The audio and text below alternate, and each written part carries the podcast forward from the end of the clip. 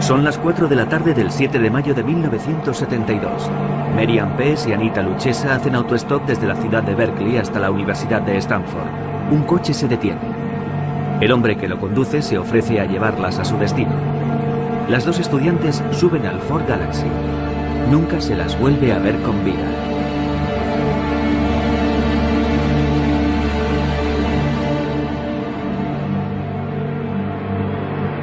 Más tarde, el 14 de septiembre del mismo año, una joven de 15 años llamada Aiko Ku desaparece en las mismas circunstancias mientras hace autostop para acudir a una clase de baile en San Francisco. Casi cuatro meses después, el 8 de enero de 1973, Cynthia Schall desaparece en la carretera que conduce a la Universidad de California en Santa Cruz. Un mes más tarde, el 5 de febrero, en la misma carretera, Rosalind Thorpe y Alice Liu desaparecen. En un lapso de seis meses, Edmund Kempa, el ogro de Santa Cruz, golpea seis veces.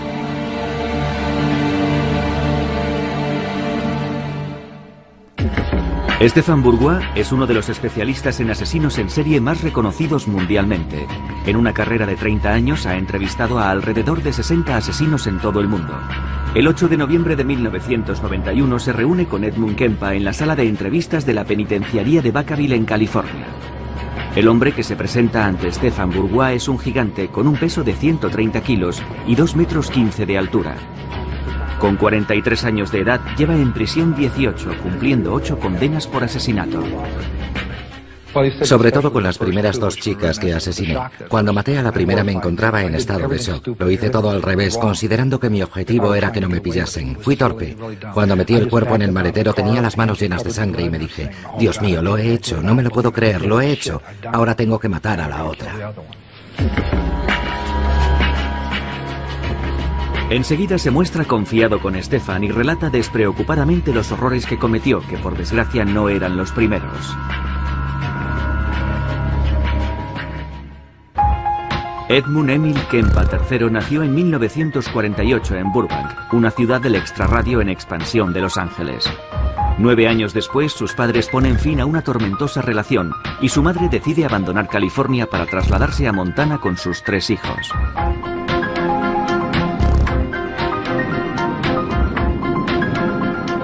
Helena, la capital del estado, es en aquel entonces una pequeña localidad escondida en medio de las montañas. La familia Kempa se muda a una modesta vivienda cerca del lago que linda con la localidad.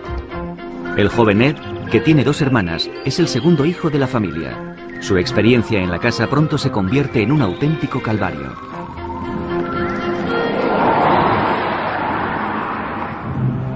Su madre, Clarnell, con una impresionante estatura, hace gala de una estricta disciplina. Dirige todo el odio que siente por su exmarido hacia la única presencia masculina en la casa. Las hermanas de Edmund, que también lo maltratan, tienen su propia habitación. Ed debe contentarse con una cama improvisada en el sótano. Mi madre y mis hermanas se iban a dormir arriba, donde yo dormía antes, arriba. Yo tenía que bajar al sótano. Y un niño de 8 años no es capaz de comprender esa diferenciación. ¿Por qué me mandan a mí al sótano?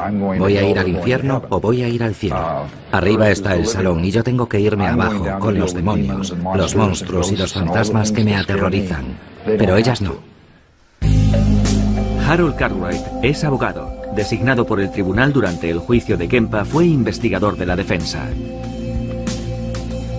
Él se acordaba de aquella época y me la describió como uno de los peores periodos de su vida.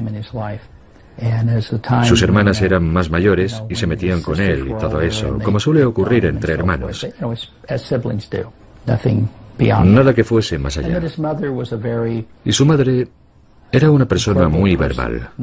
Nunca lo maltrató físicamente, pero en su opinión sí lo hizo verbalmente. La madre del joven Edmund lo humillaba constantemente.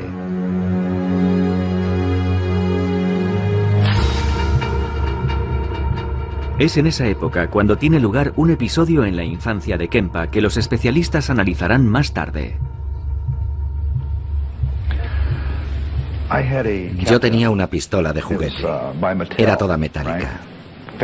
Del calibre 5,5. Era una pistola muy elegante, la había comprado en Nueva York. Estuve allí un verano en casa de mi primo y cuando volví, mi hermana estaba celosa, mi hermana mayor. Odiaba aquella pistola porque se interpuso entre nosotros dos. Era algo que yo tenía y ella no. Aquel viaje a ella le habría gustado hacerlo, pero no lo hizo, lo hice yo. Poco después de regresar del viaje empezó a discutir conmigo por una absoluta nimiedad. Se puso furiosa, cogió la pistola y yo le dije, no la tires. Y me la lanzó a mí, con mucha fuerza. Golpeó el suelo y mi dedo y me hizo mucho daño. Pero la pistola se rompió, el mecanismo interior. Ya no volvió a funcionar. Así que me fui a su habitación, cogí una muñeca Barbie, una muñeca muy bonita que tenía, la muñeca Barbie. Todas las niñas tienen una, ¿verdad? Tenía unas tijeras, una máquina de coser. Cogí las tijeras, le arranqué la cabeza a la muñeca y me dije, volverá a colocársela de nuevo. Es como si no le hubiese hecho nada. Así que cogí las tijeras y le corté las manos y le dije, toma, ahora tú tienes un juguete roto y yo tengo otro juguete roto. Aquella fue mi respuesta. Solía entretenerse con juegos muy morbosos con sus hermanas.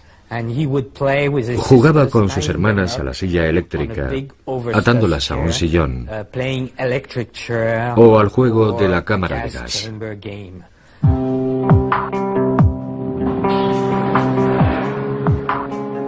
Pasan los meses y los años en Helena y en la casa familiar el joven Edmund sueña con su padre ausente cuyo recuerdo le persigue. Pese a su aversión hacia los hombres, su madre, Clarnell, vuelve a casarse. Kempa, que no soporta más a su madre, decide escaparse.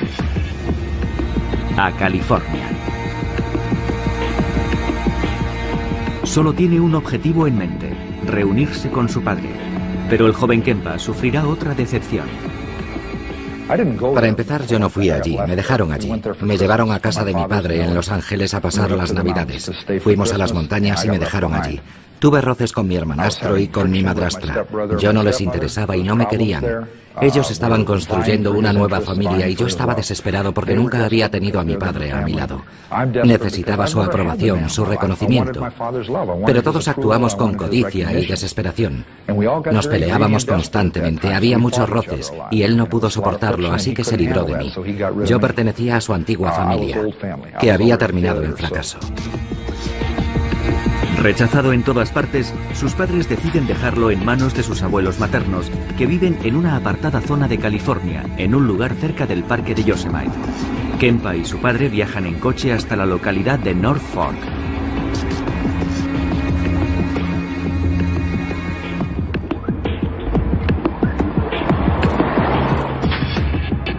Es en esta casa donde Edmund Kempa permanecerá varios meses y cometerá por primera vez un acto irreparable.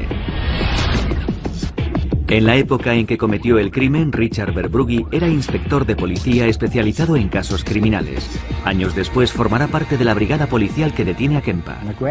Su abuela era una mujer muy fuerte. Se había enfadado mucho con su madre. Perdón, con su abuela, porque ella realizaba tareas que Edmund consideraba que debería hacer él, mientras que a él le asignaban trabajos, en su opinión, más propios de una mujer. Nunca me dejaba salir por mi cuenta, nunca me dejaba salir de la propiedad. Empecé a desarrollar fantasías contra ella, la idea de asesinarla. Ya en aquella época tenía fantasías de decapitación. Esas fantasías ya estaban en mi cabeza. Así que un día mató a su abuela y cuando el abuelo regresó sabía que tendría problemas por lo que había hecho, así que mató también a su abuelo. Tras matar a sus abuelos, Ed Kempa llama a su madre para contarle lo que ha hecho. Al no haber cumplido aún los 15 años y por tanto siendo menor, Kempa no es encarcelado, sino internado en el Hospital Psiquiátrico de Atascadero, California, el 6 de diciembre de 1964, donde permanece durante más de cinco años. Entonces ni los médicos ni las autoridades detectan ningún signo que indique que se trata de un asesino que terminará reincidiendo más tarde o más temprano. La personalidad de Kempa es analizada, pero los psiquiatras se equivocan en sus estimaciones, diagnosticándole esquizofrenia paranoide.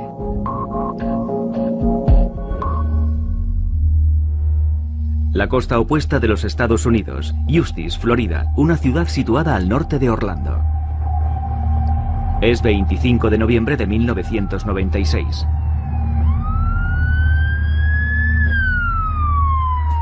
Son las 11 y 45 cuando este hombre responde a una llamada en la que le comunican que se ha cometido un doble homicidio en una casa situada a varios kilómetros de la ciudad.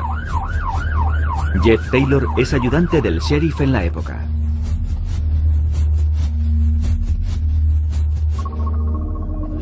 Por la línea de comunicación de la oficina del sheriff, la línea 911, recibimos una llamada de emergencia comunicándonos que una niña había encontrado a sus padres muertos en su vivienda.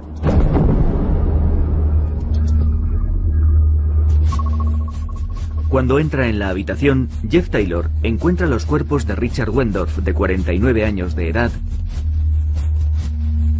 y de su mujer, Ruth, de 53 años.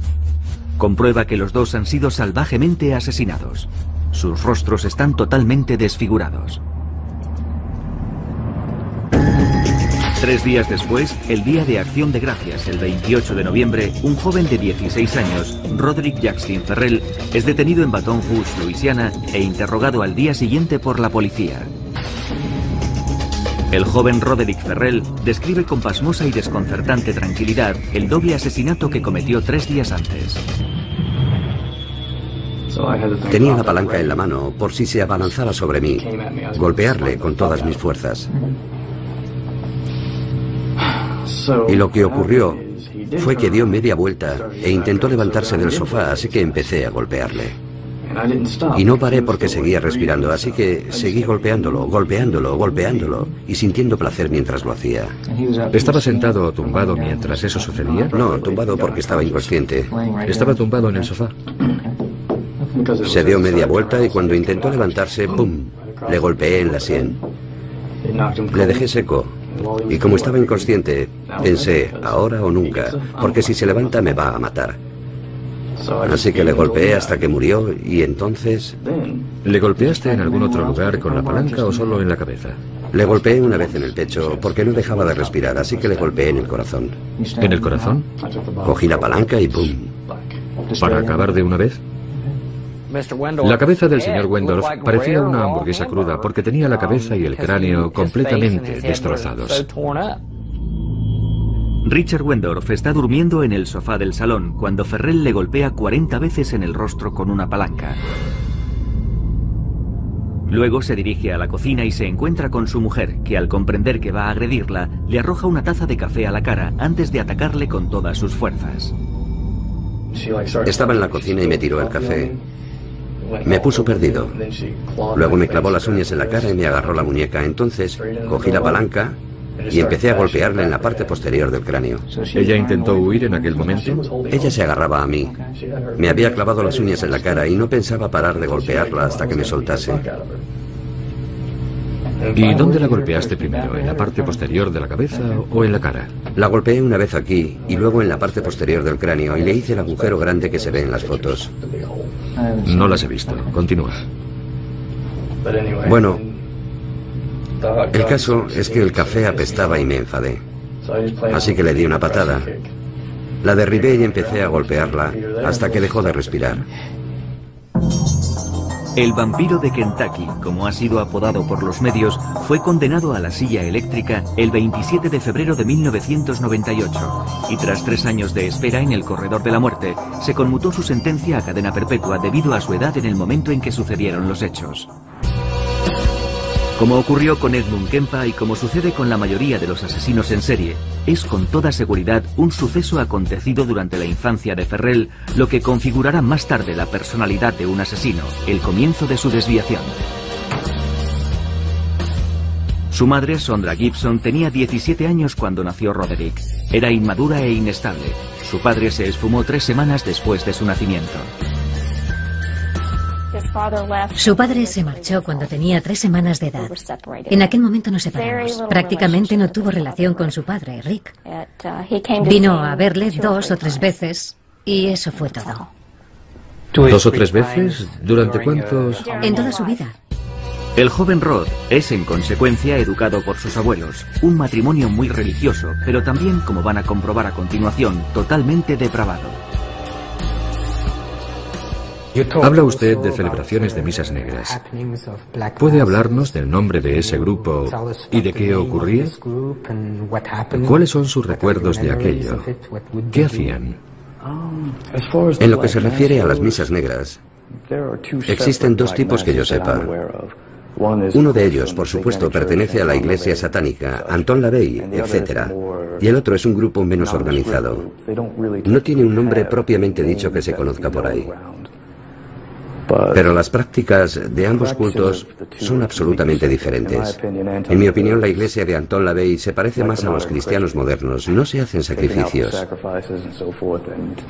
Es una religión más dogmática que de fe. Mientras que la otra misa negra es más puritana. Cree en las viejas tradiciones, los sacrificios, rituales sangrientos y ese tipo de cosas. ¿Le hicieron participar en aquellos rituales? Participé en un par de ellos,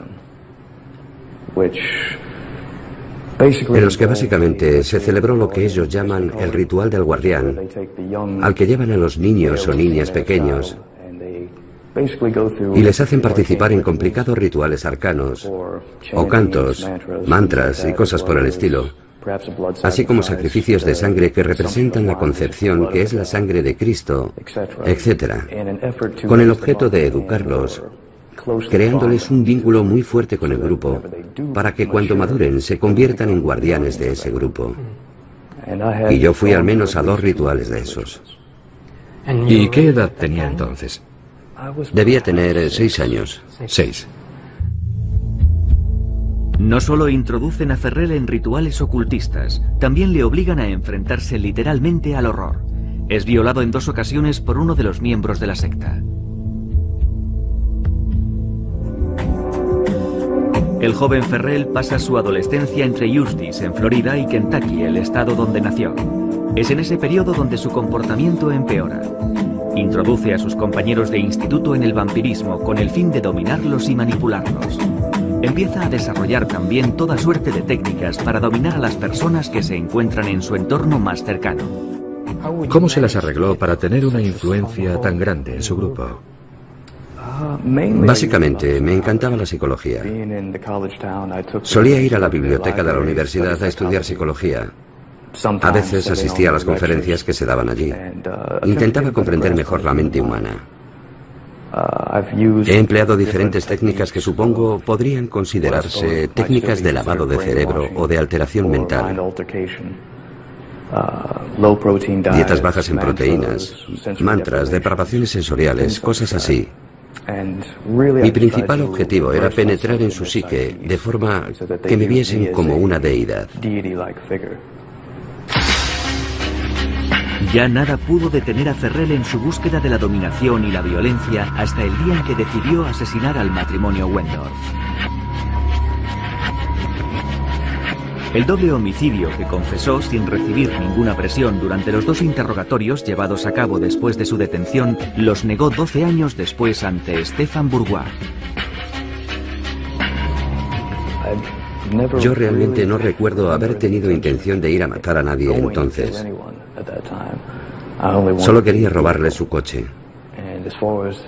Y lo que recuerdo actualmente de aquello, la verdad es que está todo bastante difuso en mi memoria, porque han pasado muchos años. Estaba drogado. Durante el juicio quedó demostrado que Roderick Ferrell no se encontraba bajo la influencia de ninguna droga en el momento en que se produjeron los hechos. Hospital Psiquiátrico de Atascadero, California, 1969.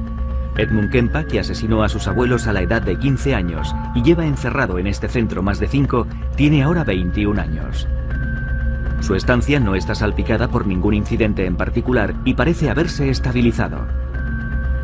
El 30 de junio de 1969 las autoridades deciden dejar a Kempa en libertad condicional. Los psiquiatras, no obstante, han detectado un problema grave en la relación entre Edmund y su madre. Los psiquiatras del hospital recomendaron que el contacto con su madre fuese limitado. No dijeron que no tuviese ningún tipo de contacto, pero sí recomendaron que el contacto fuese mínimo. De modo que sí había algo en su personalidad que revelaba que existía un problema con su madre. Tres meses más tarde, la Autoridad de la Juventud de California, que llevaba su caso, tomó una decisión contraria a la estimación de los psiquiatras que siguieron su tratamiento. Se le envió a vivir con su madre, que había regresado a California para trabajar en la universidad en Santa Cruz. El error tendría consecuencias fatales. Kempa cambiaba constantemente de trabajo y empezó también a frecuentar un bar en Santa Cruz, donde la policía local solía acudir por las noches a relajarse mientras tomaban una copa. Como todos los asesinos en serie, Kempa primero concebirá y posteriormente perfeccionará su modus operandi. En los tres años que tarda en confeccionarlo, recoge a 300 autoestopistas con su coche entre Santa Cruz y San Francisco. Recogía gente con mi coche, era como un juego, y me di cuenta de que algunas personas no querían subir porque consideraban que no era seguro subir con un hombre joven y solo. Y me sentó mal porque yo no estaba haciendo nada malo. Así que decidí intentar cambiar aquella situación. Hacer subir al coche a las personas que no querían y llevarlas a su destino. Porque sabía que no iba a hacer nada malo.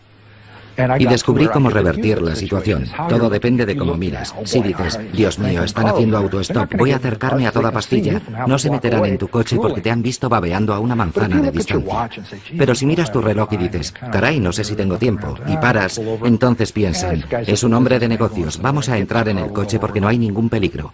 Así que yo me entretenía con aquel juego para conseguir que entrasen en mi coche. Pero entonces no quería matar a nadie, simplemente me divertía. Más tarde, cuando empecé a matar gente, lo utilizaba contra ellos. Un día, en mayo de 1972, el 7 de mayo exactamente, Kempa pasa a la acción. Aquel día dos estudiantes de 18 años, Merian Pes y Anita Luchesa, están haciendo autostop en la carretera que enlaza Berkeley con la Universidad de Stanford. Kempa utiliza todas sus habilidades para conseguir que entren en su coche. Tess no quería entrar en el coche. La otra chica, Anita Luchesa, no era autoestopista. La cuestión era quién se sentaba delante y quién detrás. Anita abrió la puerta y me preguntó a dónde iba. En el cartel que llevaban ponía Stanford, así que le dije, voy a Palo Alto, puedo dejaros allí. Oh, genial. Entra en el coche, coge sus cosas y levanta el asiento para que pase su amiga, que estaba mirándome seria, dudando de si entrar o no. Enseguida me di cuenta de que la chica tenía claro que no quería entrar. Un adulto solo, un coche coupé de dos puertas, de modo que el único sitio por donde salir era pasando por encima del asiento delantero. Así que esas eran todas las señales de aviso para no entrar a un coche con un hombre. En fin. Pero cuando me acerqué a ella se me ocurrió el truco del reloj. ¿Tengo tiempo? Al hacer ese gesto la chica pensó, ah, este tío es un calzonazos, es totalmente inofensivo. Y entró en el coche. Mickey Alufi es uno de los detectives de policía de Santa Cruz que más tarde detendrán a Kempa. Cuando cogía a las autoestopistas, Montaban en el coche por la puerta del pasajero y él les decía, creo que la puerta está mal cerrada. Entonces alargaba el brazo, abría de nuevo la puerta y la volvía a cerrar. Sin embargo, el tipo de coche que conducía tenía una manilla de seguridad en el reposabrazos y cuando cerraba la puerta, se bajaba un pestillo que impedía que nadie pudiese salir por la puerta. Ya no se podía manipular la manilla. Y cuando eso ocurría, me dijo, ya no tenían escapatoria. Kempa mató a las dos estudiantes apuñaladas antes de decapitarlas y deshacerse de los cadáveres, que enterró en las colinas que dominan Santa Cruz, no sin antes violar sus cuerpos.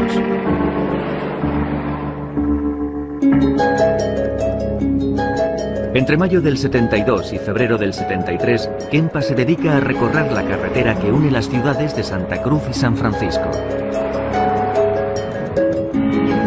Mata a cuatro estudiantes más utilizando el mismo modus operandi.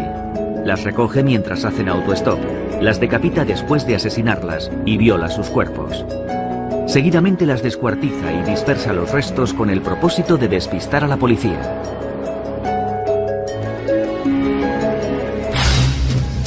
Sin embargo, un mes después pone fin a esta cadena de asesinatos y decide perdonar la vida de dos chicas jóvenes que recoge en su coche.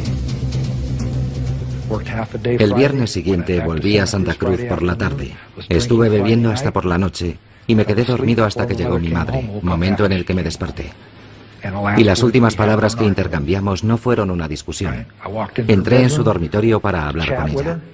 No quiero que se interprete esto como un intento por mi parte de buscar una excusa que justifique su muerte. Lo que quiero decir es que esperaba que ella pudiese decirme algo y acabar con toda aquella mierda. El niño que había dentro de mí tan solo deseaba escuchar aquellas palabras y dejarlo todo. Recuerdo que ella estaba leyendo un libro. Lo soltó bruscamente sobre su regazo y me dijo, Dios santo, no pensarás quedarte ahí hablando toda la noche. Era una de sus frases favoritas cuando yo llegaba tarde con ganas de hablar. Normalmente en circunstancias parecidas yo hubiese dado media vuelta, le hubiese dicho no y me habría marchado. Ella habría sido consciente de que había herido mis sentimientos y al día siguiente nos habríamos hablado otra vez, pero yo sabía que no íbamos a volver a hablar. Regresé a mi cuarto y me eché en la cama sabiendo que no iba a dormir. Permanecí tumbado unas tres o cuatro horas, hasta eso de las cuatro o cinco de la mañana. Pasadas las cinco, volví empuñando un martillo y le aplasté el cráneo. Y luego la degollé. Después de matar a su madre, Kempa asesinó a la mejor amiga de esta, que trabajaba con ella en la Universidad de Santa Cruz. Luego decide abandonar la ciudad.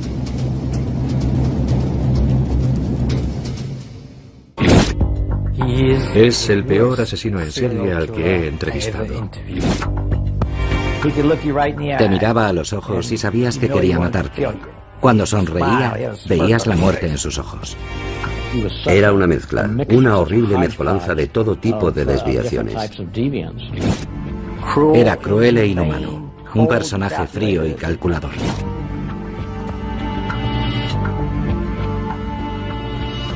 ¿De qué se le acusa? Me acusan de haber matado a 34 mujeres. Pero nadie ha sido capaz de reunir esos 34 nombres, ni la justicia ni nadie más. Es una acusación falsa. ¿Y de qué le han reconocido culpable? Me han reconocido culpable de la muerte de dos personas en Fort Pierce, aunque nadie me ha visto nunca en la escena del crimen. Jamás se ha establecido el menor vínculo entre las víctimas y yo, salvo el testimonio de la madre de una de ellas. Gerard Seifa fue condenado a cadena perpetua en 1973 por el asesinato de dos mujeres jóvenes. Más adelante la policía le atribuirá 34 víctimas en total, pero se calcula que podría haber matado entre 80 y 110 personas.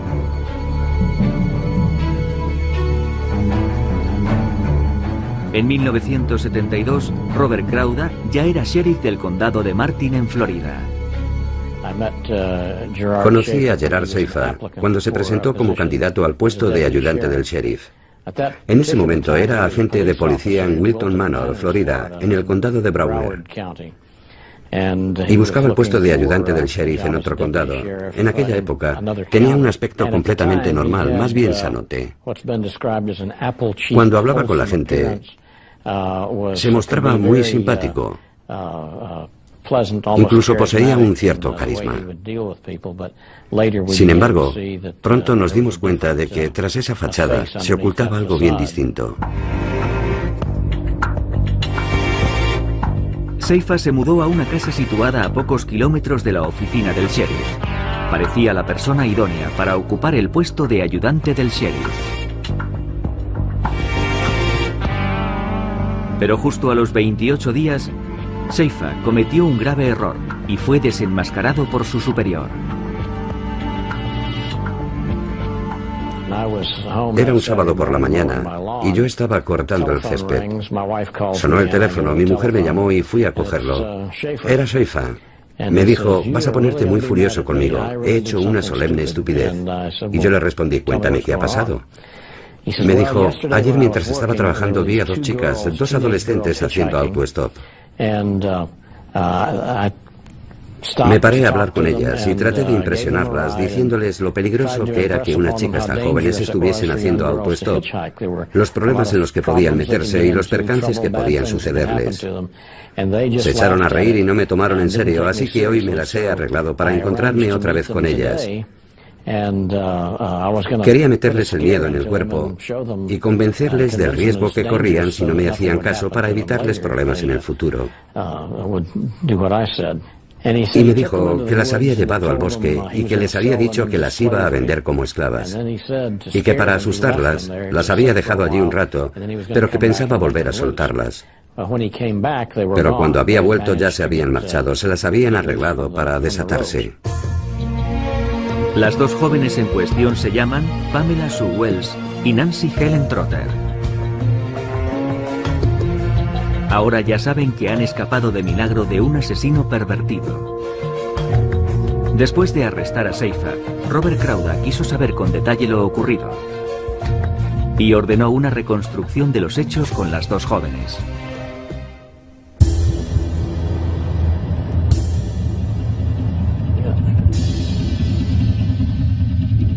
Lo que descubre le deja completamente helado.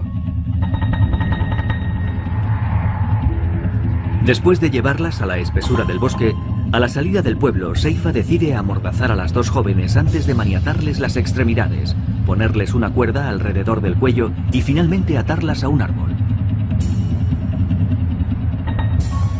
Acto seguido, Seifa les comenta que se va, que tiene que hacer un recado, pero que volverá a acabar el trabajo. Les comunica que las va a matar, pero que antes las torturará. Sin embargo, durante su ausencia, las dos jóvenes consiguen soltarse y huir.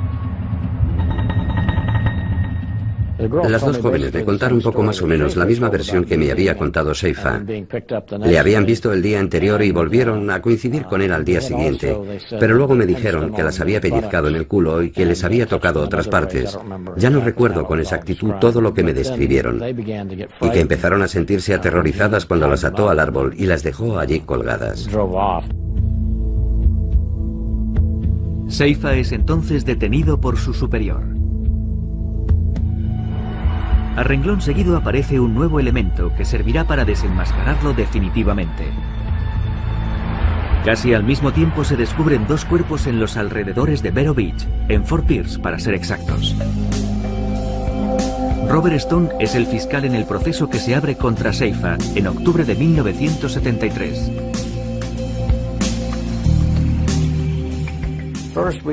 En principio pensamos que tal vez habíamos echado el guante a un asesino.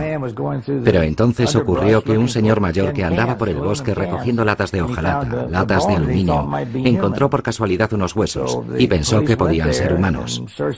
La policía fue allí, peinó el lugar y encontró los restos de dos personas, dos seres humanos. Encontraron las calaveras y dientes esparcidos. Casi al mismo tiempo, la madre de una chica cuya desaparición se había denunciado en septiembre del 72 se presentó en las oficinas del condado, en el departamento de tráfico, con un número de matrícula que había anotado, intentando averiguar a quién pertenecía. Y resultó que era la de Gerard Seifa, que ya estaba en prisión.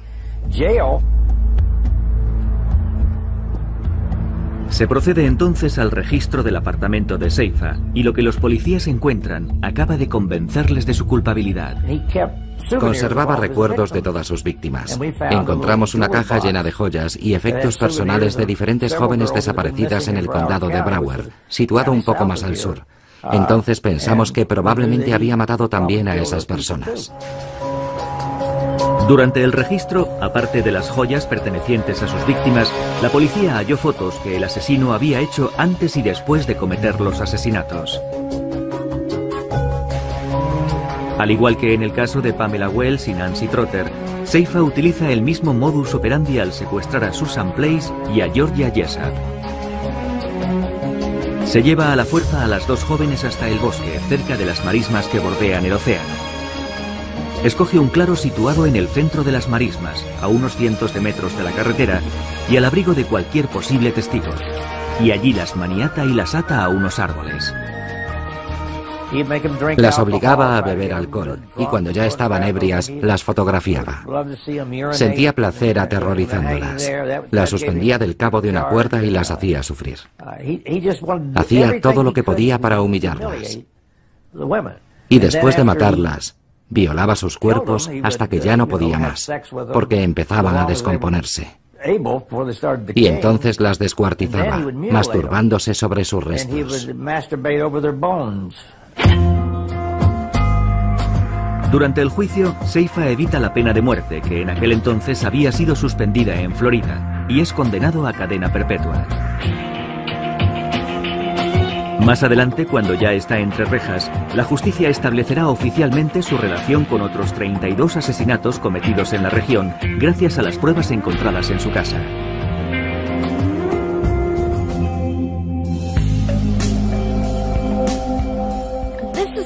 Esta es la casa en la que vivía Gerard Seifa cuando yo lo conocí en 1964. Sondra London conoce bien a Gerard Seifa. Salió con él durante un año. Luego le pierde de vista y reanuda el contacto con él diez años más tarde al enterarse de sus crímenes. Siempre contaba dos historias. La primera era, soy el asesino en serie de mujeres más grande del siglo. La segunda era, soy inocente.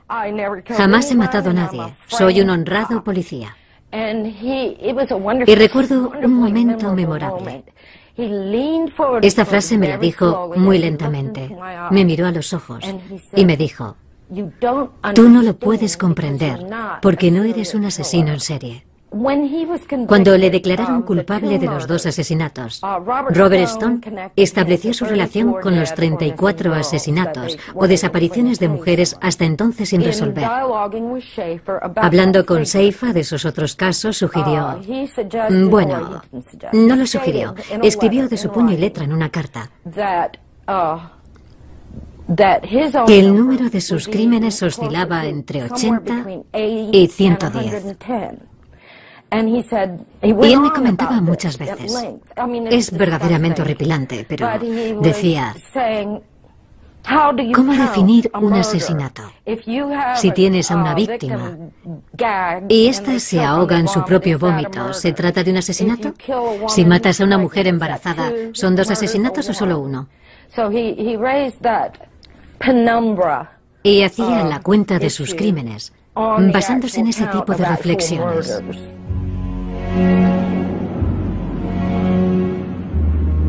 En los años 60, Seifa vive con sus padres en la estación balnearia de Fort Lauderdale, en Florida. Desciende de una familia católica muy practicante.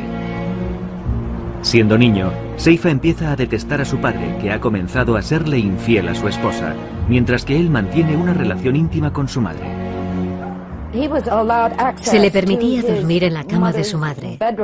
O mejor dicho, durmió en la cama de su madre hasta los 16 años. Cuando Stefan Bourgois le conoce en noviembre de 1991, Gerard Seifa lleva en la cárcel 18 años. Jamás ha confesado oficialmente sus crímenes. Desvelando a veces anécdotas sobre algunas de las desapariciones de mujeres jóvenes, se divierte jugando al ratón y al gato con la justicia cuando intentan arrancarle una confesión. Stefan utiliza entonces un método sinuoso para hacer que hable. Cuando interrogo a Gerard Seifa y él continúa en su postura inamovible reclamando su inocencia, decido adoptar una nueva estrategia que consiste en hacerle hablar de los asesinos en serie que son sus vecinos de celda y especialmente del más célebre de todos ellos, Ted Bundy, que espera ser ejecutado en el corredor de la muerte de Florida. De modo que le hago las preguntas seleccionando aquellos rituales personales y modos operativos de los crímenes de Ted Bundy, que yo sé que coinciden con los suyos propios. Y entonces podrán constatar cómo efectivamente Seifa, entre líneas, me confiesa sus crímenes. ¿Reproducía él invariablemente sus crímenes? Bueno, yo no diría invariablemente. Me dijo que había seguido mi caso en las revistas de detectives y que había matado a dos chicas en Washington para copiar los métodos, por así decirlo, que yo había empleado en los crímenes de Place y Jessup.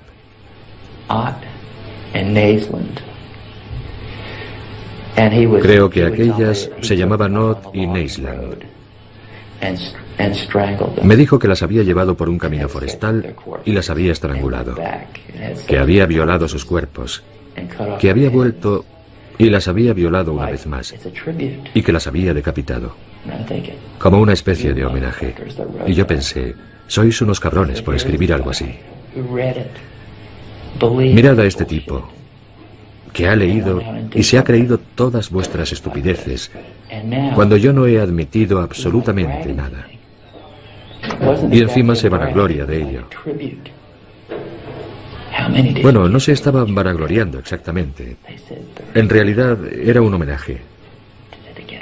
¿Cuántas has matado en realidad, Gerard? Dicen que 34.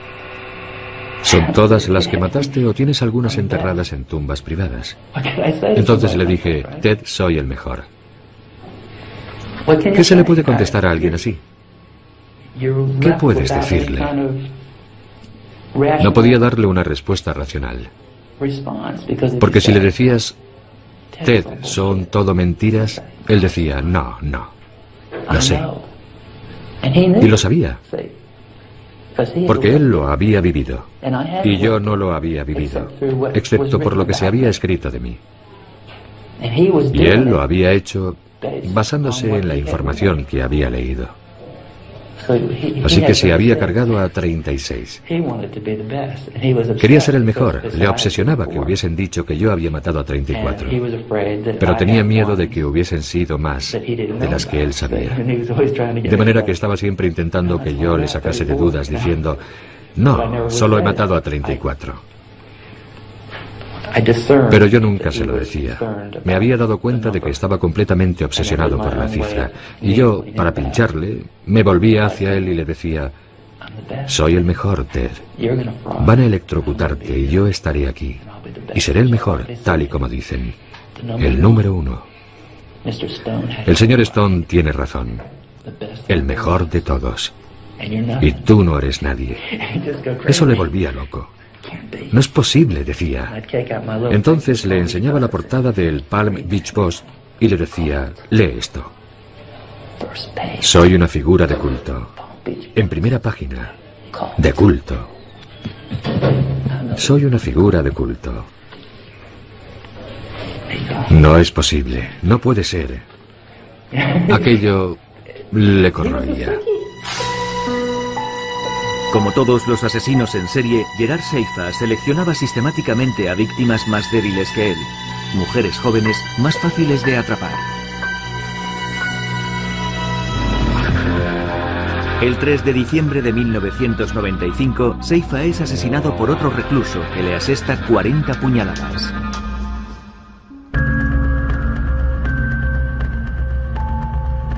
Estamos de nuevo en California, el fin de semana de Pascua de 1973. Edmund Kempa acaba de asesinar salvajemente a su madre y a una amiga de esta. Sintiéndose acorralado y asustado, Kempa decide emprender la huida. Sale de California y conduce día y noche tomando pastillas para mantenerse despierto.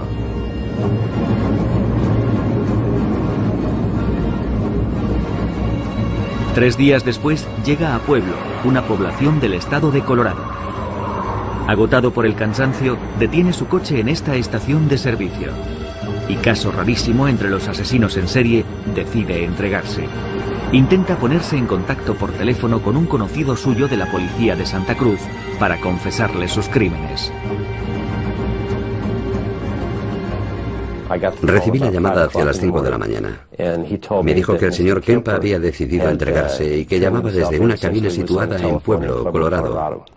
Admitía haber matado a su madre y a otra mujer, además de todos los homicidios que estábamos investigando. Mickey Alufi y Richard Verbrugge viajan entonces a Pueblo para hacerse cargo de Kempa. Su declaración fue muy completa, muy pormenorizada. Lo confesó todo, se acordaba de todo. Sin embargo, no profundizamos demasiado en ese primer interrogatorio. Tan solo pretendíamos averiguar las personas que admitía haber matado y eso es lo que hicimos básicamente. Nos habló de las distintas chicas a las que había matado, de la muerte de su madre y de la mejor amiga de esta. Kempa se muestra muy cooperativo y durante todo el viaje de vuelta, que dura tres días, no deja de hablar.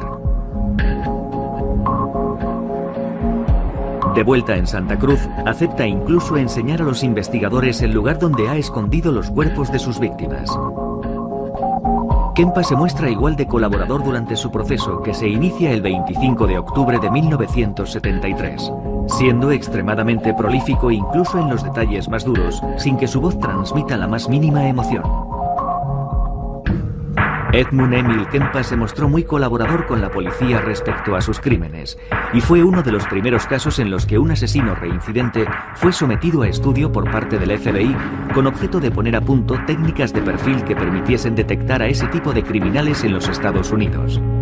Pero después de 35 años pasados entre rejas, una pregunta permanece en el aire, válida para todos los otros casos de asesinos en serie. ¿Ed Kempa podría volver a matar? Cuando alguien ha hecho el tipo de cosas que Ed Kempa hizo a personas inocentes, personas a las que no conocía, a las que no había visto jamás, simplemente extraños que se cruzaron en su vida, no se puede dejar que una persona así salga de la cárcel. Porque no se puede en absoluto correr el riesgo de que lo que se produjo una vez pueda volver a suceder. Así que no. No. Yo no quiero volver a ver a Kempa en la sociedad pese a haber participado en su defensa.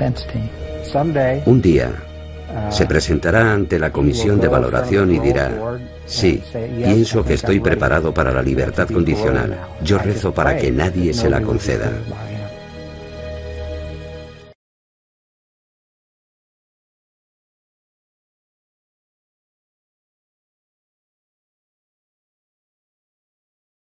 Tipo de cosas. ¿Le hicieron participar en aquellos rituales? Participé en un par de ellos. En los que básicamente se celebró lo que ellos llaman el ritual del guardián, al que llevan a los niños o niñas pequeños y les hacen participar en complicados rituales arcanos o cantos, mantras y cosas por el estilo así como sacrificios de sangre que representan la concepción que es la sangre de Cristo, etc., con el objeto de educarlos, creándoles un vínculo muy fuerte con el grupo, para que cuando maduren se conviertan en guardianes de ese grupo. Y yo fui al menos a dos rituales de esos. ¿Y qué edad tenía entonces? Debía tener seis años. Seis. No solo introducen a Ferrell en rituales ocultistas, también le obligan a enfrentarse literalmente al horror. Es violado en dos ocasiones por uno de los miembros de la secta. El joven Ferrell pasa su adolescencia entre Eustis, en Florida, y Kentucky, el estado donde nació. Es en ese periodo donde su comportamiento empeora. Introduce a sus compañeros de instituto en el vampirismo con el fin de dominarlos y manipularlos. Empieza a desarrollar también toda suerte de técnicas para dominar a las personas que se encuentran en su entorno más cercano. ¿Cómo se las arregló para tener una influencia tan grande en su grupo? Básicamente, me encantaba la psicología. Solía ir a la biblioteca de la universidad a estudiar psicología. A veces asistía a las conferencias que se daban allí. Intentaba comprender mejor la mente humana. He empleado diferentes técnicas que supongo podrían considerarse técnicas de lavado de cerebro o de alteración mental. Dietas bajas en proteínas, mantras, depravaciones sensoriales, cosas así. Mi principal objetivo era penetrar en su psique de forma que me viesen como una deidad. Ya nada pudo detener a Ferrell en su búsqueda de la dominación y la violencia hasta el día en que decidió asesinar al matrimonio Wendorf. El doble homicidio que confesó sin recibir ninguna presión durante los dos interrogatorios llevados a cabo después de su detención los negó 12 años después ante Stefan Bourgois. Yo realmente no recuerdo haber tenido intención de ir a matar a nadie entonces. Solo quería robarle su coche. Y lo que recuerdo actualmente de aquello, la verdad es que está todo bastante difuso en mi memoria, porque han pasado muchos años, estaba drogado. Durante el juicio quedó demostrado que Roderick Ferrell no se encontraba bajo la influencia de ninguna droga en el momento en que se produjeron los hechos. Hospital Psiquiátrico de Atascadero, California, 1969. Edmund Kempa, que asesinó a sus abuelos a la edad de 15 años y lleva encerrado en este centro más de 5, tiene ahora 21 años. Su estancia no está salpicada por ningún incidente en particular y parece haberse estabilizado. El 30 de junio de 1969 las autoridades deciden dejar a Kempa en libertad condicional. Los psiquiatras, no obstante, han detectado un problema grave en la relación entre Edmund y su madre. Los psiquiatras del hospital recomendaron que el contacto con su madre fuese limitado. No dijeron que no tuviese ningún tipo de contacto, pero sí recomendaron que el contacto fuese mínimo. De modo que sí había algo en su personalidad que revelaba que existía un problema con su madre. Tres meses más tarde, la Autoridad de la Juventud de California, que llevaba su caso, tomó una decisión contraria a la estimación de los psiquiatras que siguieron su tratamiento. Se le envió a vivir con su madre, que había regresado a California para trabajar en la universidad en Santa Cruz. El error tendría consecuencias fatales. Kempa cambiaba constantemente de trabajo y empezó también a frecuentar un bar en Santa Cruz, donde la policía local solía acudir por las noches a relajarse mientras tomaban una copa. Como todos los asesinos en serie, Kempa primero concebirá y posteriormente perfeccionará su modus operandi. En los tres años que tarda en confeccionarlo, recoge a 300 autoestopistas con su coche entre Santa Cruz y San Francisco. Recogía gente con mi coche, era como un juego, y me di cuenta de que algunas personas no querían subir porque consideraban que no era seguro subir con un hombre joven y solo. Y me sentó mal porque yo no estaba haciendo nada malo. Así que decidí intentar cambiar aquella situación. Hacer subir al coche a las personas que no querían y llevarlas a su destino, porque sabía que no iba a hacer nada malo. Y descubrí cómo revertir la situación. Todo depende de cómo miras. Si dices, Dios mío, están haciendo autostop, voy a acercarme a toda pastilla, no se meterán en tu coche porque te han visto babeando a una manzana de distancia. Pero si miras tu reloj y dices, caray, no sé si tengo tiempo, y paras, entonces piensan, es un hombre de negocios, vamos a entrar en el coche porque no hay ningún peligro. Así que yo me entretenía con aquel juego para conseguir que entrasen en mi coche. Pero entonces no quería matar a nadie, simplemente me divertía. Más tarde, cuando empecé a matar gente, lo utilizaba contra ellos. Un día, en mayo de 1972, el 7 de mayo exactamente, Kempa pasa a la acción. Aquel día dos estudiantes de 18 años, Merian Pes y Anita Luchesa, están haciendo autostop en la carretera que enlaza Berkeley con la Universidad de Stanford. Kempa utiliza todas sus habilidades para conseguir que entren en su coche. Tess no quería entrar en el coche. La otra chica, Anita Luchesa, no era autoestopista. La cuestión era quién se sentaba delante y quién detrás. Anita abrió la puerta y me preguntó a dónde iba. En el cartel que llevaban ponía Stanford, así que le dije, voy a Palo Alto, puedo dejaros allí. Oh, genial. Entra en el coche, coge sus cosas y levanta el asiento para que pase su amiga, que estaba mirándome seria, dudando de si entrar o no. Enseguida me di cuenta de que la chica tenía claro que no quería entrar. Un adulto solo, un coche coupé de dos puertas, de modo que el único sitio por donde salir era pasando por encima del asiento delantero. Así que esas eran todas las señales de aviso para no entrar a un coche con un hombre. En fin. Pero cuando me acerqué a ella se me ocurrió el truco del reloj. ¿Tengo tiempo? Al hacer ese gesto la chica pensó, ah, este tío es un calzonazos, es totalmente inofensivo. Y entró en el coche.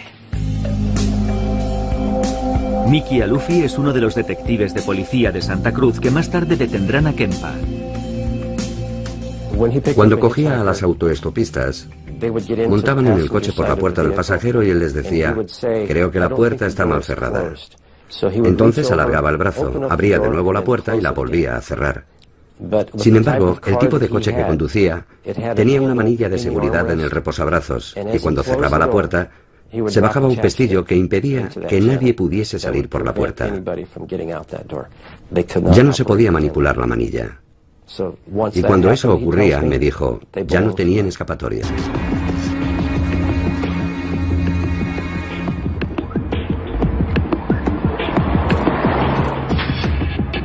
Es en esta casa donde Edmund Kempa permanecerá varios meses y cometerá por primera vez un acto irreparable. En la época en que cometió el crimen, Richard Verbrugge era inspector de policía especializado en casos criminales. Años después formará parte de la brigada policial que detiene a Kempa. Su abuela era una mujer muy fuerte. Se había enfadado mucho con su madre. Perdón, con su abuela, porque ella realizaba tareas que Edmund consideraba que debería hacer él, mientras que a él le asignaban trabajos, en su opinión, más propios de una mujer. Nunca me dejaba salir por mi cuenta, nunca me dejaba salir de la propiedad. Empecé a desarrollar fantasías contra ella, la idea de asesinarla. Ya en aquella época tenía fantasías de decapitación. Esas fantasías ya estaban en mi cabeza. Así que un día mató a su abuela y cuando el abuelo regresó sabía que tendría problemas por lo que había hecho, así que mató también a su abuelo. Tras matar a sus abuelos, Ed Kempa llama a su madre para contarle lo que ha hecho. Al no haber cumplido aún los 15 años y por tanto siendo menor, Kempa no es encarcelado, sino internado en el Hospital Psiquiátrico de Atascadero, California, el 6 de diciembre de 1964, donde permanece durante más de cinco años. Entonces ni los médicos ni las autoridades detectan ningún signo que indique que se trata de un asesino que terminará reincidiendo más tarde o más temprano. La personalidad de Kempa es analizada, pero los psiquiatras se equivocan en sus estimaciones, diagnosticándole esquizofrenia paranoide.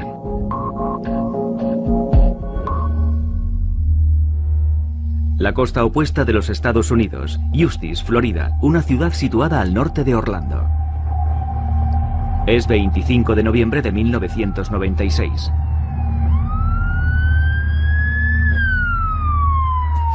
Son las 11 y 45 cuando este hombre responde a una llamada en la que le comunican que se ha cometido un doble homicidio en una casa situada a varios kilómetros de la ciudad.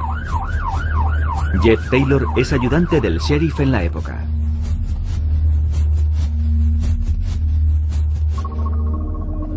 Por la línea de comunicación de la oficina del sheriff, la línea 911, recibimos una llamada de emergencia comunicándonos que una niña había encontrado a sus padres muertos en su vivienda.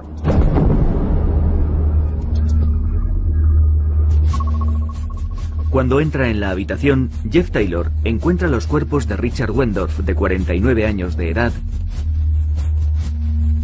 y de su mujer, Ruth, de 53 años. Comprueba que los dos han sido salvajemente asesinados. Sus rostros están totalmente desfigurados. Tres días después, el Día de Acción de Gracias, el 28 de noviembre, un joven de 16 años, Roderick Jackson Ferrell, es detenido en Baton Rouge, Luisiana, e interrogado al día siguiente por la policía. El joven Roderick Ferrell describe con pasmosa y desconcertante tranquilidad el doble asesinato que cometió tres días antes. Tenía la palanca en la mano por si se abalanzaba sobre mí, golpearle con todas mis fuerzas. Y lo que ocurrió fue que dio media vuelta e intentó levantarse del sofá, así que empecé a golpearle. Y no paré porque seguía respirando, así que seguí golpeándolo, golpeándolo, golpeándolo y sintiendo placer mientras lo hacía. ¿Estaba sentado o tumbado mientras eso sucedía? No, tumbado porque estaba inconsciente. ¿Estaba tumbado en el sofá? Se dio media vuelta y cuando intentó levantarse, ¡pum!, le golpeé en la sien. Le dejé seco, y como estaba inconsciente, pensé, ahora o nunca, porque si se levanta me va a matar. Así que le golpeé hasta que murió y entonces... ¿Le golpeaste en algún otro lugar con la palanca o solo en la cabeza? Le golpeé una vez en el pecho porque no dejaba de respirar, así que le golpeé en el corazón. ¿En el corazón? Cogí la palanca y ¡pum! ¿Para acabar de una vez? La cabeza del señor Wendorf parecía una hamburguesa cruda porque tenía la cabeza y el cráneo completamente destrozados. Richard Wendorf está durmiendo en el sofá del salón cuando Ferrell le golpea 40 veces en el rostro con una palanca. Luego se dirige a la cocina y se encuentra con su mujer, que al comprender que va a agredirla, le arroja una taza de café a la cara antes de atacarle con todas sus fuerzas. Estaba en la cocina y me tiró el café. Me puso perdido. Luego me clavó las uñas en la cara y me agarró la muñeca. Entonces cogí la palanca y empecé a golpearla en la parte posterior del cráneo. ¿Ella intentó huir en aquel momento? Ella se agarraba a mí. Me había clavado las uñas en la cara y no pensaba parar de golpearla hasta que me soltase. ¿Y dónde la golpeaste primero? ¿En la parte posterior de la cabeza o en la cara? La golpeé una vez aquí y luego en la parte posterior del cráneo y le hice el agujero grande que se ve en las fotos. No las he visto. Continúa. Bueno, el caso es que el café apestaba y me enfadé. Así que le di una patada. La derribé y empecé a golpearla hasta que dejó de respirar. El vampiro de Kentucky, como ha sido apodado por los medios, fue condenado a la silla eléctrica el 27 de febrero de 1998 y tras tres años de espera en el corredor de la muerte, se conmutó su sentencia a cadena perpetua debido a su edad en el momento en que sucedieron los hechos. Como ocurrió con Edmund Kempa y como sucede con la mayoría de los asesinos en serie, es con toda seguridad un suceso acontecido durante la infancia de Ferrell lo que configurará más tarde la personalidad de un asesino, el comienzo de su desviación. Su madre, Sondra Gibson, tenía 17 años cuando nació Roderick. Era inmadura e inestable. Su padre se esfumó tres semanas después de su nacimiento. Su padre se marchó cuando tenía tres semanas de edad. En aquel momento nos separamos. Prácticamente no tuvo relación con su padre, Rick. Vino a verle dos o tres veces y eso fue todo. ¿Dos o tres veces? ¿Durante cuántos? En toda su vida. El joven Rod es, en consecuencia, educado por sus abuelos. Un matrimonio muy religioso, pero también, como van a comprobar a continuación, totalmente depravado. Habla usted de celebraciones de misas negras. ¿Puede hablarnos del nombre de ese grupo y de qué ocurría? ¿Cuáles son sus recuerdos de aquello? ¿Qué hacían? En lo que se refiere a las misas negras, existen dos tipos que yo sepa. Uno de ellos, por supuesto, pertenece a la iglesia satánica, Anton LaVey, etc. Y el otro es un grupo menos organizado. No tiene un nombre propiamente dicho que se conozca por ahí. Pero las prácticas de ambos cultos son absolutamente diferentes. En mi opinión, la iglesia de Anton LaVey se parece más a los cristianos modernos. No se hacen sacrificios. Es una religión más dogmática que de fe. Mientras que la otra misa negra es más puritana. Cree en las viejas tradiciones, los sacrificios, rituales sangrientos y ese tipo con exactitud todo lo que me describieron. Y que empezaron a sentirse aterrorizadas cuando las ató al árbol y las dejó allí colgadas. Seifa es entonces detenido por su superior. A renglón seguido aparece un nuevo elemento que servirá para desenmascararlo definitivamente. Casi al mismo tiempo se descubren dos cuerpos en los alrededores de Vero Beach, en Fort Pierce para ser exactos. Robert Stone es el fiscal en el proceso que se abre contra Seifa en octubre de 1973.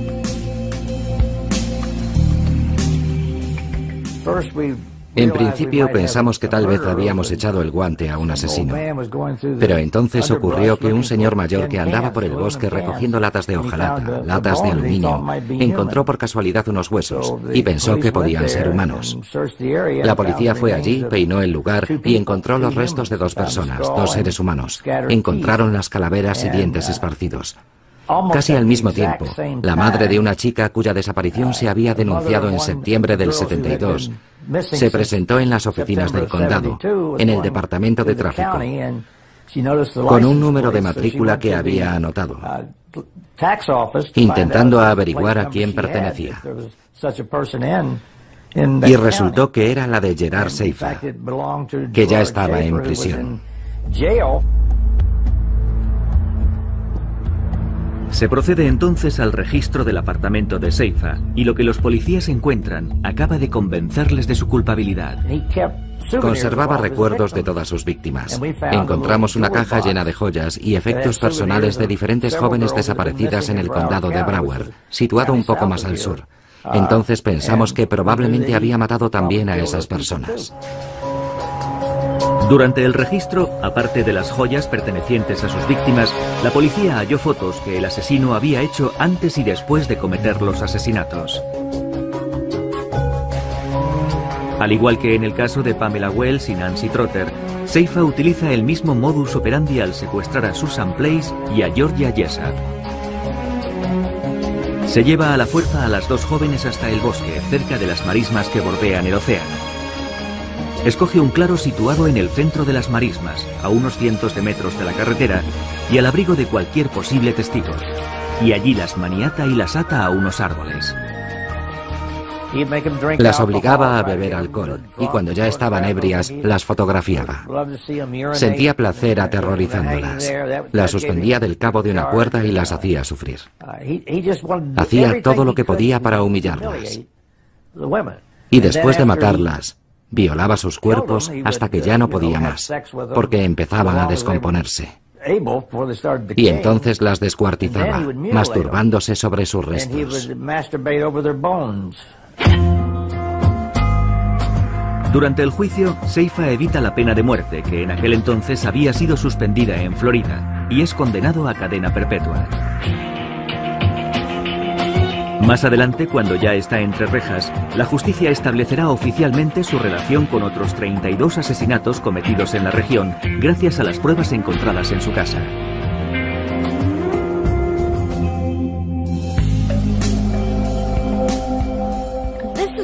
Esta es la casa en la que vivía Gerard Seifa cuando yo lo conocí en 1964. Sondra London conoce bien a Gerard Seifa. Salió con él durante un año. Luego le pierde de vista y reanuda el contacto con él diez años más tarde al enterarse de sus crímenes. Siempre contaba dos historias. La primera era, soy el asesino en serie de mujeres más grande del siglo. La segunda era, soy inocente. Jamás he matado a nadie. Soy un honrado policía. Y recuerdo un momento memorable. Esta frase me la dijo muy lentamente. Me miró a los ojos y me dijo, tú no lo puedes comprender porque no eres un asesino en serie. Cuando le declararon culpable de los dos asesinatos, Robert Stone estableció su relación con los 34 asesinatos o desapariciones de mujeres hasta entonces sin resolver. Hablando con Seifa de esos otros casos, sugirió, bueno, no lo sugirió, escribió de su puño y letra en una carta que el número de sus crímenes oscilaba entre 80 y 110. Y él me comentaba muchas veces, es verdaderamente horripilante, pero decía,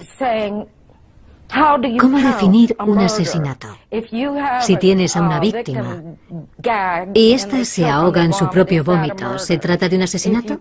Si matas a una mujer embarazada, ¿son dos asesinatos o solo uno? Y hacía la cuenta de sus crímenes, basándose en ese tipo de reflexiones.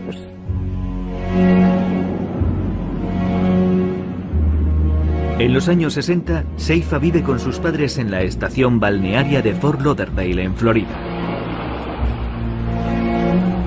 Desciende de una familia católica muy practicante. Siendo niño, Seifa empieza a detestar a su padre, que ha comenzado a serle infiel a su esposa, mientras que él mantiene una relación íntima con su madre. Se le permitía dormir en la cama de su madre. O mejor dicho, durmió en la cama de su madre hasta los 16 años. Cuando Stefan Bourgois le conoce en noviembre de 1991, Gerard Schaefer lleva en la cárcel 18 años. Jamás ha confesado oficialmente sus crímenes. Desvelando a veces anécdotas sobre algunas de las desapariciones de mujeres jóvenes, se divierte jugando al ratón y al gato con la justicia cuando intentan arrancarle una confesión. Stefan utiliza entonces un método sinuoso para hacer que hable.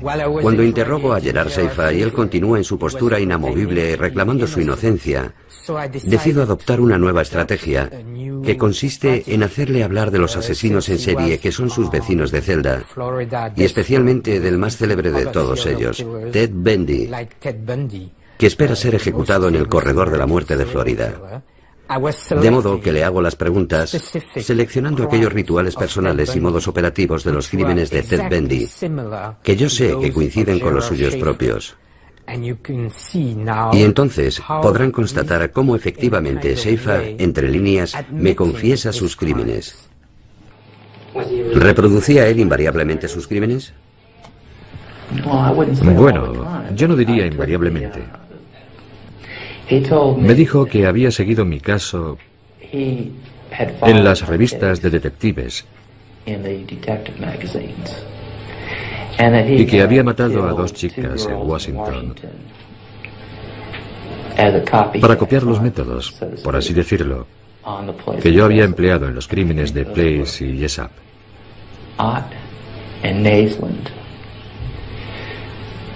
Creo que... Kempa mató a las dos estudiantes a puñaladas antes de decapitarlas y deshacerse de los cadáveres, que enterró en las colinas que dominan Santa Cruz, no sin antes violar sus cuerpos.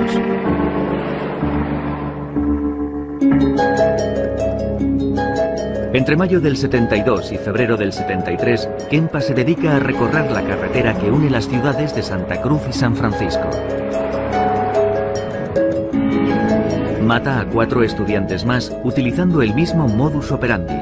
Las recoge mientras hacen autostop, las decapita después de asesinarlas y viola sus cuerpos. Seguidamente las descuartiza y dispersa los restos con el propósito de despistar a la policía.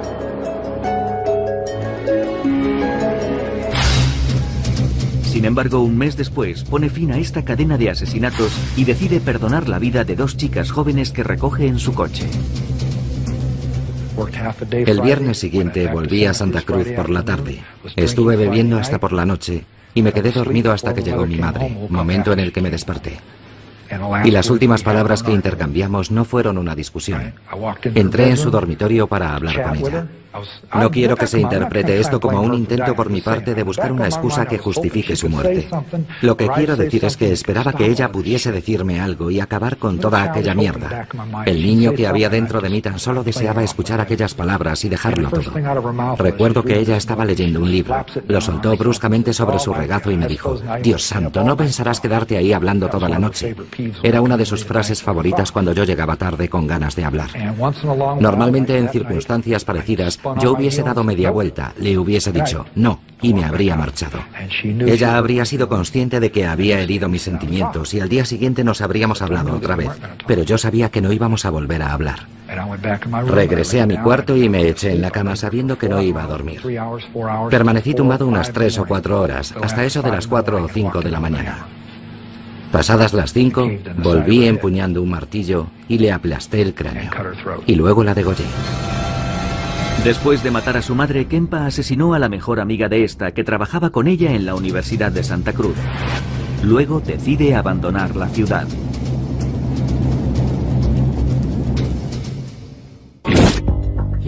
Es el peor asesino en serie al que he entrevistado. Te miraba a los ojos y sabías que quería matarte. Cuando sonreía, veías la muerte en sus ojos.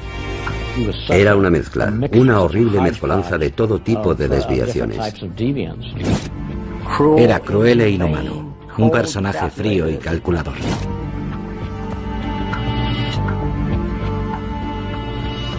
¿De qué se le acusa? Me acusan de haber matado a 34 mujeres. Pero nadie ha sido capaz de reunir esos 34 nombres, ni la justicia ni nadie más. Es una acusación falsa. ¿Y de qué le han reconocido culpable? Me han reconocido culpable de la muerte de dos personas en Fort Pierce, aunque nadie me ha visto nunca en la escena del crimen. Jamás se ha establecido el menor vínculo entre las víctimas y yo, salvo el testimonio de la madre de una de ellas. Gerard Seifa fue condenado a cadena perpetua en 1973 por el asesinato de dos mujeres jóvenes. Más adelante la policía le atribuirá 34 víctimas en total, pero se calcula que podría haber matado entre 80 y 110 personas.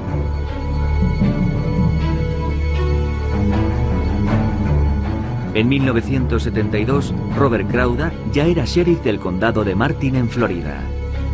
Uh, Conocí a Gerard Seifa cuando se presentó como candidato al puesto de ayudante del sheriff.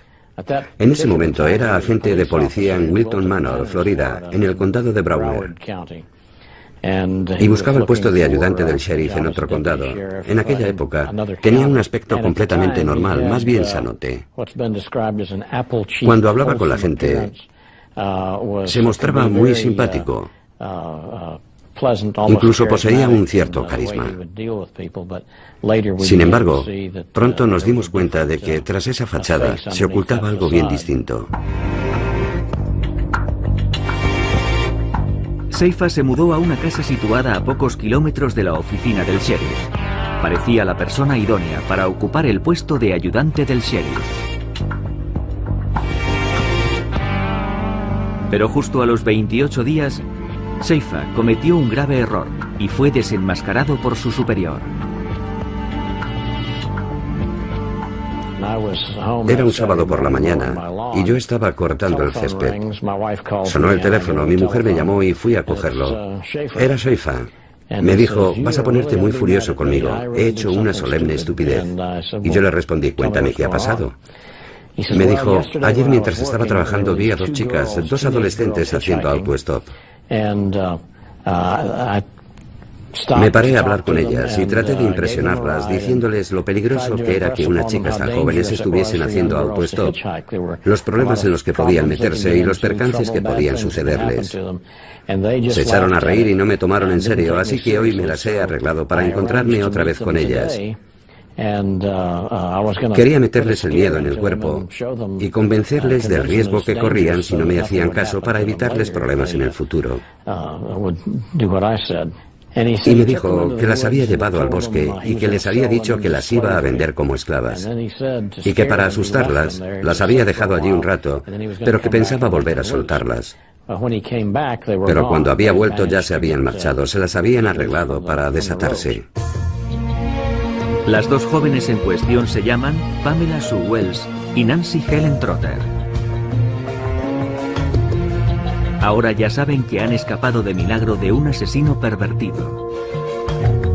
Después de arrestar a Seifa, Robert Crowder quiso saber con detalle lo ocurrido y ordenó una reconstrucción de los hechos con las dos jóvenes.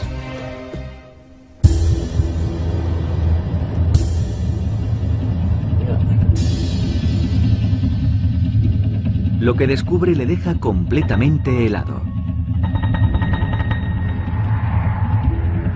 Después de llevarlas a la espesura del bosque, a la salida del pueblo, Seifa decide amordazar a las dos jóvenes antes de maniatarles las extremidades, ponerles una cuerda alrededor del cuello y finalmente atarlas a un árbol.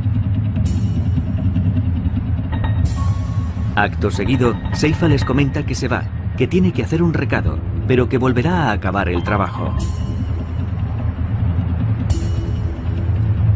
Les comunica que las va a matar, pero que antes las torturará. Sin embargo, durante su ausencia, las dos jóvenes consiguen soltarse y huir. Las dos jóvenes le contaron un poco más o menos la misma versión que me había contado Seifa. Le habían visto el día anterior y volvieron a coincidir con él al día siguiente, pero luego me dijeron que las había pellizcado en el culo y que les había tocado otras partes. Ya no recuerdo. Son las 4 de la tarde del 7 de mayo de 1972. Merian Pes y Anita Luchesa hacen autostop desde la ciudad de Berkeley hasta la Universidad de Stanford. Un coche se detiene. El hombre que lo conduce se ofrece a llevarlas a su destino. Las dos estudiantes suben al Ford Galaxy. Nunca se las vuelve a ver con vida.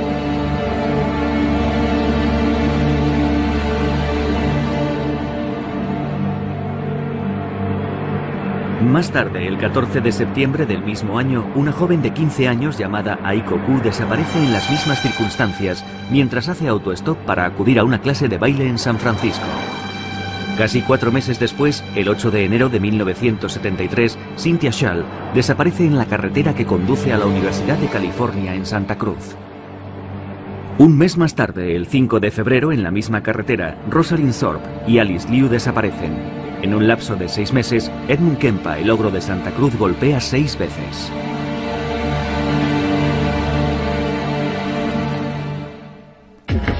Estefan Bourgois es uno de los especialistas en asesinos en serie más reconocidos mundialmente. En una carrera de 30 años ha entrevistado a alrededor de 60 asesinos en todo el mundo. El 8 de noviembre de 1991 se reúne con Edmund Kempa en la sala de entrevistas de la penitenciaría de Vacaville en California. El hombre que se presenta ante Stefan Bourgois es un gigante con un peso de 130 kilos y 2 metros 15 de altura. Con 43 años de edad lleva en prisión 18, cumpliendo 8 condenas por asesinato. Sobre todo con las primeras dos chicas que asesiné.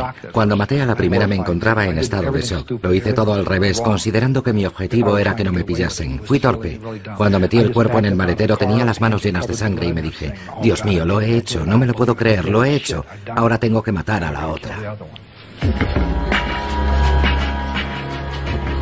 Enseguida se muestra confiado con Stefan y relata despreocupadamente los horrores que cometió, que por desgracia no eran los primeros.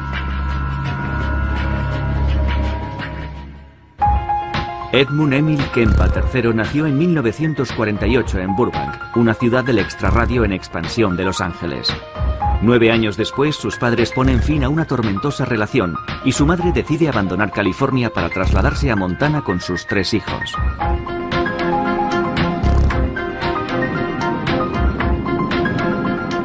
Helena, la capital del estado, es en aquel entonces una pequeña localidad escondida en medio de las montañas. La familia Kempa se muda a una modesta vivienda cerca del lago que linda con la localidad. El joven Ed, que tiene dos hermanas, es el segundo hijo de la familia. Su experiencia en la casa pronto se convierte en un auténtico calvario.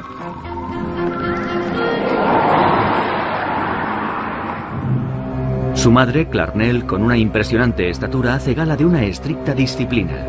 Dirige todo el odio que siente por su exmarido hacia la única presencia masculina en la casa.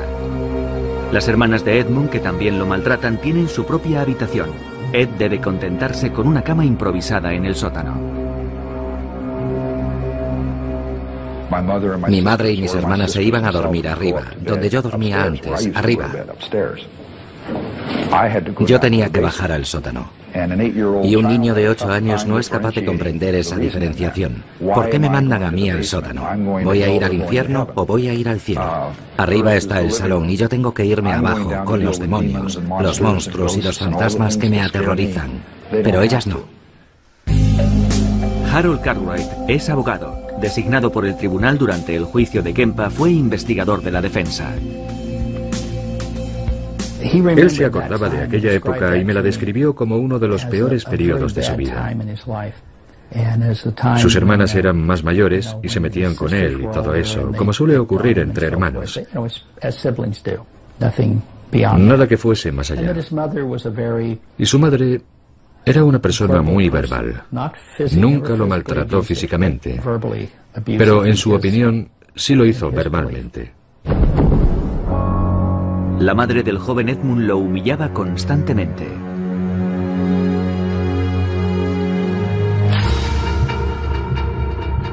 Es en esa época cuando tiene lugar un episodio en la infancia de Kempa que los especialistas analizarán más tarde. Yo tenía una pistola de juguete. Era toda metálica del calibre 5,5. Era una pistola muy elegante, la había comprado en Nueva York. Estuve allí un verano en casa de mi primo y cuando volví, mi hermana estaba celosa, mi hermana mayor. Odiaba aquella pistola porque se interpuso entre nosotros dos. Era algo que yo tenía y ella no. Aquel viaje a ella le habría gustado hacerlo, pero no lo hizo, lo hice yo. Poco después de regresar del viaje empezó a discutir conmigo por una absoluta nimiedad. Se puso furiosa, cogió la pistola y yo le dije, no la tires. Y me la lanzó a mí, con mucha fuerza. Golpeó el suelo y mi dedo y me hizo mucho daño. Pero la pistola se rompió, el mecanismo interior, ya no volvió a funcionar. Así que me fui a su habitación, cogí una muñeca Barbie, una muñeca muy bonita que tenía, la muñeca Barbie. Todas las niñas tienen una, ¿verdad? Tenía unas tijeras, una máquina de coser. Cogí las tijeras, le arranqué la cabeza a la muñeca y me dije, volverá a colocársela de nuevo. Es como si no le hubiese hecho nada. Así que cogí las tijeras y le corté las manos y le dije, toma, ahora tú tienes un juguete roto y yo tengo otro juguete roto. Aquella fue mi respuesta. Solía entretenerse con juegos muy morbosos con sus hermanas. Jugaba con sus hermanas a la silla eléctrica, atándolas a un sillón, o al juego de la cámara de gas.